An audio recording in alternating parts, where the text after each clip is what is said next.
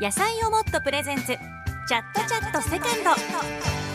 皆さんこんばんは。野菜をもっとプレゼンツ。チャットチャットセカンド。パーソナリティの紀藤理恵です。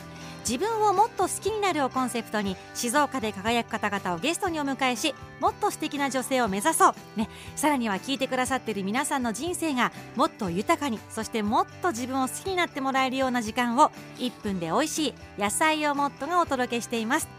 えさて今日もですね先週に続いてゲストはこの方です。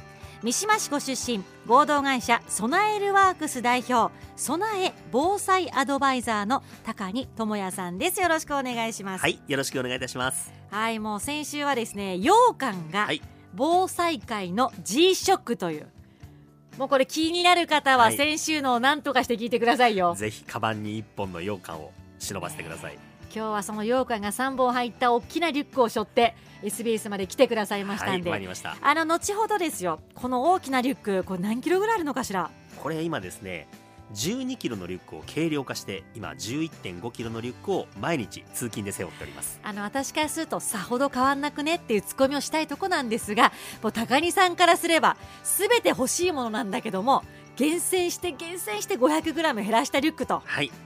防災いつどこで被災しても大丈夫なようにあのグッズを詰めてあとお仕事道具も詰めて持ち歩いております。はい後ほどそのリュックをもうちょっとね掘り下げていきたいと思います。引き続きよろしくお願いします。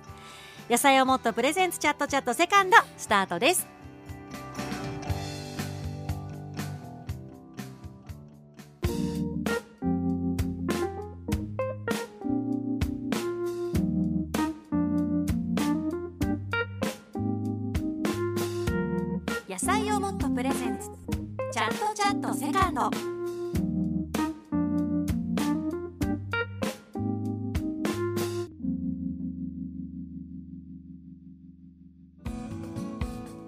今夜は先週に続いて三島市ご出身で合同会社備えるワークス代表備え防災アドバイザーの高荷智也さんをスタジオにお迎えしています。改めてよろしくお願いしはいます再び参りました。本日もよろしくお願いいたします。はい簡単にまずはプロフィール紹介させていただきます。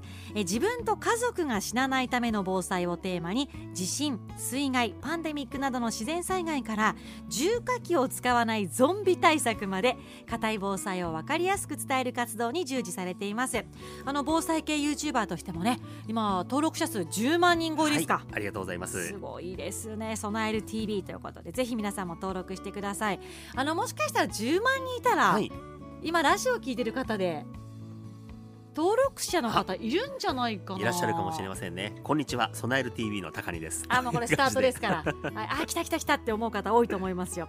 そして音声プラットフォームの Voicy でも、はい。こちらではパーソナリティとしてはい。もお仕事なさってると、はい、こちらはあの毎朝ですね、うん。朝6時に防災災害の最新のお話をしておりますので、うん。よろしければお聞きください。ね、一日一防災トークはいということで勉強になりそうですけども、あの先週はあの食料備蓄このね言葉について教えてもらいましたけどもこう防災備蓄、まあ、食料備蓄するために大事なことっていうのは改めてどんなことでしたっけ？そうですね。あの食料備蓄というのは、うん。まあ、防災においてとても大切な行為なんですけれどもあんまり無理をしすぎるとうん。長続きしないんですね、これは防災全般に言えることなんですが防災は大事です、えーお金も手間もある程度はかける必要があります。でもやりすぎてしまうと息切れしてしまう。長続きしない防災ってあの終わりがないんですよ。ここまでやればもう OK ということはないですし、うん。食料備蓄をしてもあの入れ替えないといけないんですねでそうしますとあんまりこうお金と手間をかけすぎてしまいますとまたやらなきゃいけない。また出費がこれでどこかで息切れしてもう何もやらなくなっちゃうっていうことになると困りますのでできるだけ楽しくやる。お金をかけすぎないようにする。ライフスタイルの中に取り入れるということで、まあ、ぜひ手抜きをするとかですね。楽しくやるとかそういうことを防災の要素にはいっぱい入れていただきたいなと思うんですね。うんあとなんか私個人的にははい。こう、い、つその自分の防災グッズを見直すかっていうのってすごい大事だと思っていて、い、つかやればいいやで賞味期限過ぎちゃったとか絶対あると思うんですけど、は例えば自分の誕生日とか、まあ、新年でもいいんですけど9月の防災の日でも、なんかこう一つポイントを決めて半年に1回この日に家族でみんなで1回開けてみようとかそれってまあ開けたものを食べられるってことはそれまで平和に過ごせたってことのお祝いでもあるしそうですね。なんかそういうふうに楽しくね、防災グッズなんか集められたらいいなと思いますけども、あの防災のこう食べ物でいくとね、はい。あの先週もスープ召し上がっていただきましたけども特にスープとかだったりするとこうあったかく食べたいなと思うんですが、はい。ライフラインが止まっちゃった時ってどういうふうに対処したらいいんですか？そうですね。あのいろいろな備蓄食の中にも、うん。そのままでも食べられるけれど温めるとより美味しい、うんでいろいろありますね。このスープもそうだと思うんですが、うんうん。災害時停電が起きたりしますと、うん。まあ普段台所で使っているいろいろな調理家電がですね使えなくなってしまう、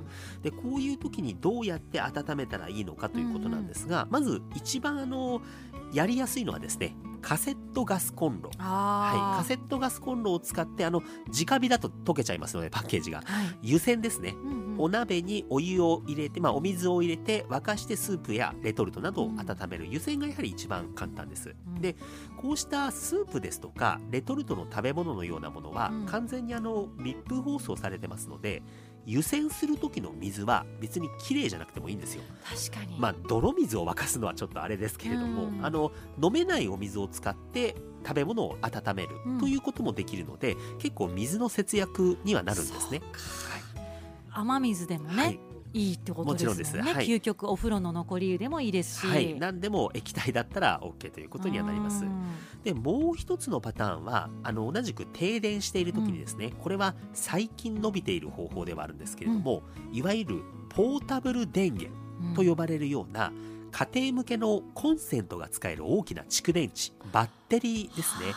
あ。の例えばですねアウトドアとかキャンプなどをする時に、うん。外で電気を使おうというのが最近うんうん。流行っていまして、うん。でそういったあの外でも家電が使えるようなコンセントがさせる大きいバッテリーって今すごく伸びているんですが、これもサイズによっていろいろと使える家電は変わってくるんですけれども、はい。大きなポータブル電源を準備しておけばなんと電子レンジ動かせるんですね。えー。はい、電子レンジとかえそれこそあの電気鍋とかですね、うん。あのホットプレートでそれからポットとかですねそういった家電を動かすことができちゃうんです。うん。でそうすればえこのスープとかですねレトルトのご飯やいろいろな食べ物うん。電子レンジで非常時に温めて食べるということができてしまいますので、えーそういうことができる時代にこの数年間でようやくできるようになってきたという感じですね。やっぱバッテリーの技術も進化してらっしゃるし、はい、あと何よりも今みんなスマホがないと、ね、不安だし連絡取れないしまたスマホから情報を得ることもできますから、もう本当に私たち今情報があるのが当たり前になってますのであのね非常時に停電してスマホ電気切れるともう不安で不安でしょうがないですから、ね。そういったものを充電するためにもポータブル電源っていうのはすごくおすすめのアイテムですね。そしてもう一つこれは、まあ、いわゆる防災グッズになるんですけれども、水や電気を使わずに食べ物を温めることができる。そういったあのこれもアウトドア向けのもともとはグッズなんですが、はい。そういう食べ物を加熱するためのあのセットっていうのがありましてこれはですね昔の言い方で言うと、うん。お弁当が温まるような紐引っ張るとですねプシューって出てくるみたいなああいったのと同じ原理を使っていて缶詰とかレトルトとかスープとかですねそういうものを温めるセットが実は結構安く売られていましてえどういうところで買えるんですか？これはですねホームセンターですとかそれからあのアウトドアショップなどはあのアマゾン楽天のような EC サイトですね。こういうところで、えー加熱セットを買っておいていただくとどこでも安全に火も電気も使わずに食べ物をほかほかにすることができる。あのなんならゆで卵とかも作れますし、赤ちゃん用のミルクのお湯を作ることもできますのでこれもまあ一つ防災リュックなどに入れておくのがおすすめかなと思います。わあすごい知らなかった、ねえ。あのポータブル電源今先ほどすごく売れてるって話ありましたけども、高見さんはやっぱ持ってらっしゃるの？そうですね。私自身もあの小さいものと大きいものを準備していましてで私はあの自宅にいわゆる屋根にソーラーパネルを載せているんですけれどもへあの屋根で作ったソーラーパネルって家電使わないと垂れ流しになっちゃうんでちょっともったいないんですよね、非常時にも。でそういうものをはい、それはポータブル電源に日中充電をすればそれを使って夜中に電気を使ったりスマホを充電したりで夜中に電子レンジを使ってご飯の準備をすることもできますのでポータブル電源からね。ソーラーとポータブル電源ってすごく相性がいいんですね。はあそうすると変な話、まあ、何も起きないのが一番ですから、はい、夏の間とかもずっと自分の太陽光パネルで蓄積させてポータブル電源に、はい、それで。家の電気をはい、やれば、はい、電気代浮くっって単純にそういうことでもあるんですね。そうなんです。そういう生活をされている方も中にはいらっしゃるそうですね。はあ、まあお天気の良さとね、はい。ご家庭の量にもよるんでしょうけど、電気を貯めるというのは今できるようになった防災ですので、まあ、一つ注目している領域ではありますね。さあではチャイムが鳴りました。ここでワンブレイクホットタイムでございます、今日もねスタッフさんがスタジオにスープを運んできてくれました。今日は野菜をモットの静岡産アカデミートマトで煮込んだ7種野菜と3種の豆が甘み豊かなミネストローネです、えー、高荷さんにね今日もちょっとスープを召し上がっていただきたいと思います、ありがとうございます。あこれは色がすごくまずいいですよね。ね美味しそうなピンクのねはい。トマト赤のね、い、い色ですね。ああもう香りが香りが素晴らしい。あそして具がものすごくまた大きいですね。この潰れた具じゃなくって野菜がそのままゴロゴロ入ってるのは素晴らしいんですがじゃあちょっと早速はい召し上がってい。たくだだきたいと思さいいます。いただきます。あの本当にこの静岡のね大切なハウスで育てられたアカデミートマトですからね。え今回は植物性タンパク質抗酸化作用のあるリコピーもたっぷり入っております。トマトの香りと味がすごいですね。ね。美味しいですね。あの今スタジオの向かいにいる私紀藤の方までこうちょっと酸っぱさっていうかね、はい。ちょっと酸の感じっていうんですか？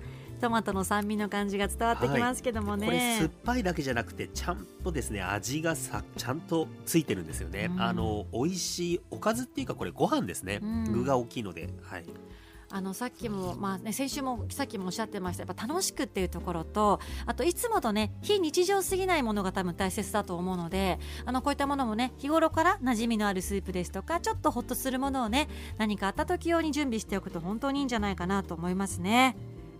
はい。これいいですね。あの普段も食べたいですし、うん。災害時にこれ出てきたら本当に気持ちの面で楽になると思いますので、うん。ぜひ平時と備蓄の両方に使っていただきたいなと。いや美味しいですねこれ。あ嬉しいです。さあではねちょっと高荷さんにはほっとしていただきながら、この後もいろいろとお話聞いていきたいとはい、ありがとう思います。ございます。ごちそうさまです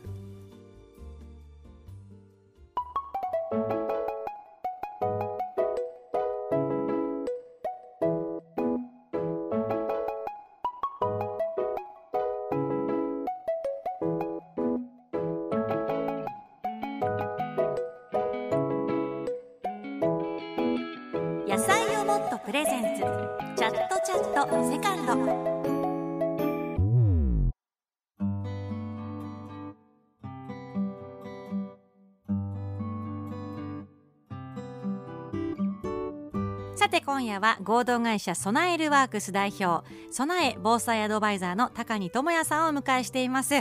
高荷さんあの、はい。美味しいスープであったかくねなっていただいたところですけども。美味しいものでした。あの私気になってるのはね、まあ、先週は高井さんがいつも背負ってるその赤いリュック、まあ、はい。およそ1 2キロのリュックから羊羹ねこの話聞き出しました。今夜ももう少しだけ掘り出したいなと思うんですが、はい。何が他に入ってらっしゃるんですか？パンパンですよね。そうですね。あのこういったうん。毎日の通勤通学で持ち歩いていただくリュックサック、うんあのコンセプトが重要なんですね。うん。何を目的に物を入れるか。で私の場合はよく東京などで仕事をすることが多いので、はい。まあ、長距離移動をするんです。新幹線とか新ですか？幹線です、はい、でそうしますと自宅から離れた場所で被災をする、うん。で帰宅困難者になる。でその状態で安全な場所まで自分の判断で移動をするうん。というような、まあ、徒歩で10キロ20キロを歩いて被災地を出るような装備というのをいつも持ち歩いてるんですね。これが私のコンセプトなんです。あのこれ今日だけじゃないんですよ、毎です。日背負ってらっしゃると。毎日の。で日常のお仕事道具今目の前にパソコンはい。名刺いろいろありますけど、それはまた手持ちのカバーに入ってるっていうことですからね。そうですねで一番重要なのはやっぱりここでも命を守る道具なんですね。はい。で何を持っておけば命を守れるか。あの一番重要なのはまず雨具なんです。うん。やっぱり夏も冬も雨に濡れてしまってはい、そのまま気温が下がりますと凍死しますので絶対はい濡らさない準備。私あの趣味が富士登山なんですけれども、ええ。あの富士登山で登るためのあのいいちょっといい雨具をいつも通勤カバンに入れっぱなしにしてるんですね。でそれを着て、まあ、移動できるようにするというのが一つですしあとはプロテクターが入っている帽子とかですねヘルメット代わりになると。まあ、あとは手足を守るような手袋とかあと今履いている靴が革靴履いてるんですけれども、実はこの靴の中には踏み抜き防止インソールっていうのが入っていまして何ですかそれ。釘を踏んでも踏み抜かないセーフティーインソール踏み抜き防止インソール。これあのホームセンターとかワークマンみたいなお店で売られてるんですが、まあ、災害時足元めちゃくちゃになります。足怪我したらもうアウトです。絶対に危険なもの釘ガラスうん。瓦礫踏んづけても靴を貫通しないような インソールが実は売っていてこれ今紀藤さんが履いてる靴にも入ります。普段自分が履いている靴をそのまま意識せず防災靴にできるっていうはあインソールがあってそれも私普段入れっぱなしにしてるんですね。でそういった身を守る道具をまずリュックに優先的に入れているというところが、まあ、一つのポイントですね。ヘッドライトとか情報収集のラジオとかそういうのももちろんありますけれども。でもインソール確かに今お聞きすると、どこで何が起きるかわからないし何を踏むかわからない中で、多分今私が履いてる靴ももちろん丈夫ですけど、はい。でも釘は多分貫通しちゃうんですよ、そうなんですよね。そしたら歩けなくなっちゃう。はいもう身動き取れなくなりますので。でも1枚インソール入れておくだけで釘が貫通せずで、歩けるわけじゃないですか。助けも呼べるしそうなんです。人様に迷惑かけないしって本当ちょっとしたことなんですよね。はい、これはあの地震対策にも水害対策にもはあ。どっちにも有効ですので個人的には一押ししているアイテムですね。日常の生活をそのまま防災仕様にするということで皆さんセーフティーインソール踏み抜き防止インソール一組大体1000円ぐらいで売あでもそんなね、はい。命守ると思ったら足の怪我とかね考えれば高くないなと思いますしね、でもそれだけじゃそのパンパンにはなんないと思うんですよ。はい。あと何が入ってるんですか？そうですね。その他のグッズとしましては、うん。まあ、例えばあの応急手当の道具ですとか、うん。あのそれこそあの避難先でですね一晩過ごさなきゃいけない時のアルミブランケットとか体が濡れた時の1回分の下着とか、えー吸水するタオルとか圧縮軍手とかですね。はあ。そういったちょっとした生活、まあ、一晩過ごすための道具のようなものですとか、まあ、あとは羊羹夏場の塩飴。結局羊羹じゃないですか。はい、えーそういったものが入っております。へえこれあの何年かとか何ヶ月に1回中身出して見直すこともあるんですか、そうですね。定期的に、まあ、賞味期限などはある程度分かっているのでいいんですけれども、うん。あちなみに私が持っている羊羹は5年保存羊羹です。すごーい、はい、備蓄できる栄養羹という製品でございますね。栄養羹ですね、でおすすめなのは あの季節ですね。季節の変わり目でやっぱりリュックに入れるものってきあのシーズナリティあるものが入ってますので、夏の前と冬の前に点検をしていただくのがおすすめかなと思いますね。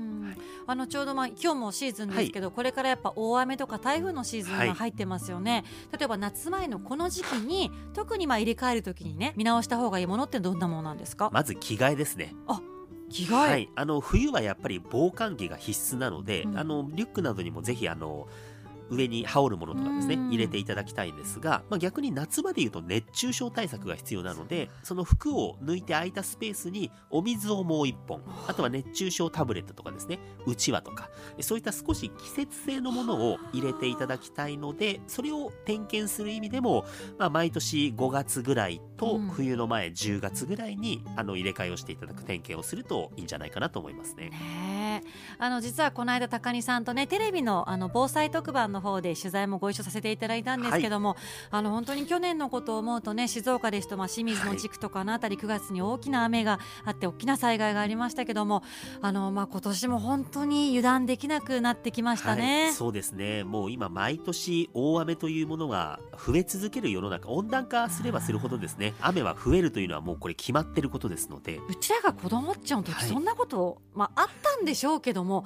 これほど頻繁で、はい。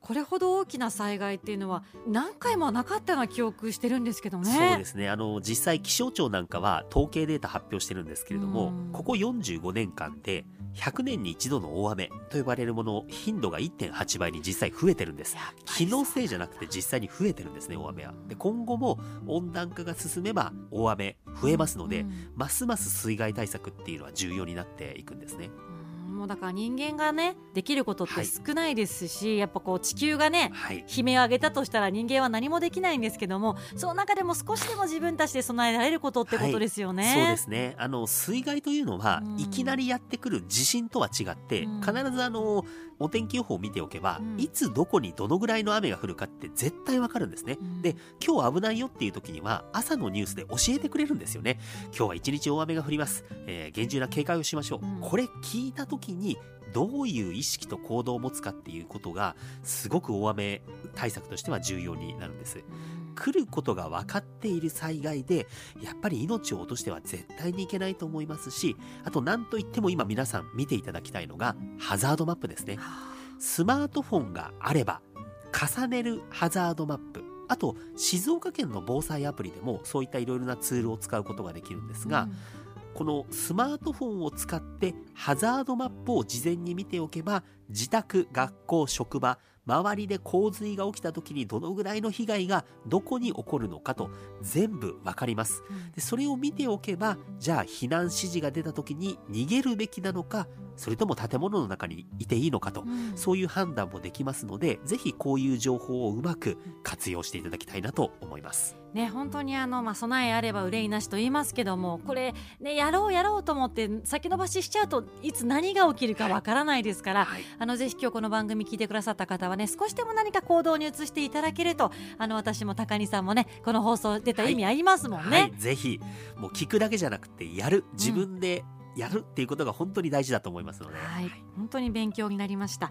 あのそして我々がねテレビの特番の放送日も決定しておりまして、はい、JA 共済スペシャル防災特番備えて安心正しく学ぼう。大雨台風による水害というこの番組なんですが、はい、今週の土曜日6月24日土曜日の午後3時から放送予定です、はい、あのぜひ高荷さんがこんな人なんだとかね。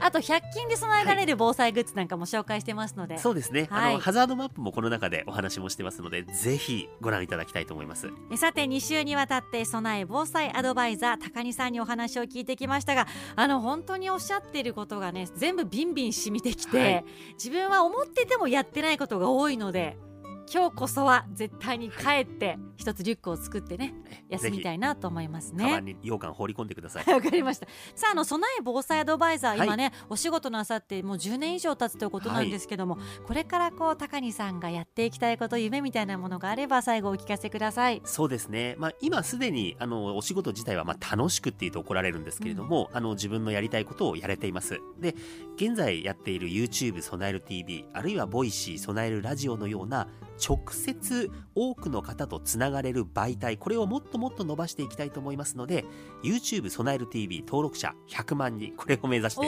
頑張っていきたいですね。20年後ぐらいに達成予定でございます。いやでも今もう10万人ですから、あっちゅう間にそこから増えますからね、はい、頑張りたいと思います。とにかく皆さん自分のために家族のために大切な人のためにぜひご覧いただきたいと思います。合同会社備えるワークス代表備え防災アドバイザー高荷智也さんでした。ありがとうございました。ありがとうございました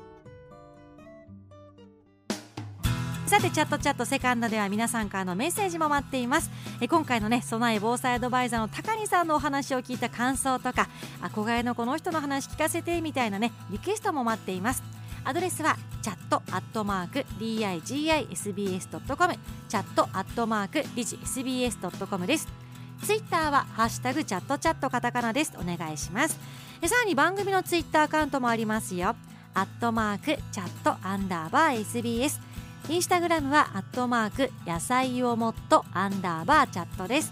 あのインスタではゲストの方とのアフタートークもアップします。あのツイッターもインスタもフォローしてぜひチェックしてください。さあ皆さん火曜の夕方私と一緒に自分をもっと好きになりませんか？野菜をもっとプレゼンツチャットチャットセカンド。パーソナリティの紀藤理恵でした。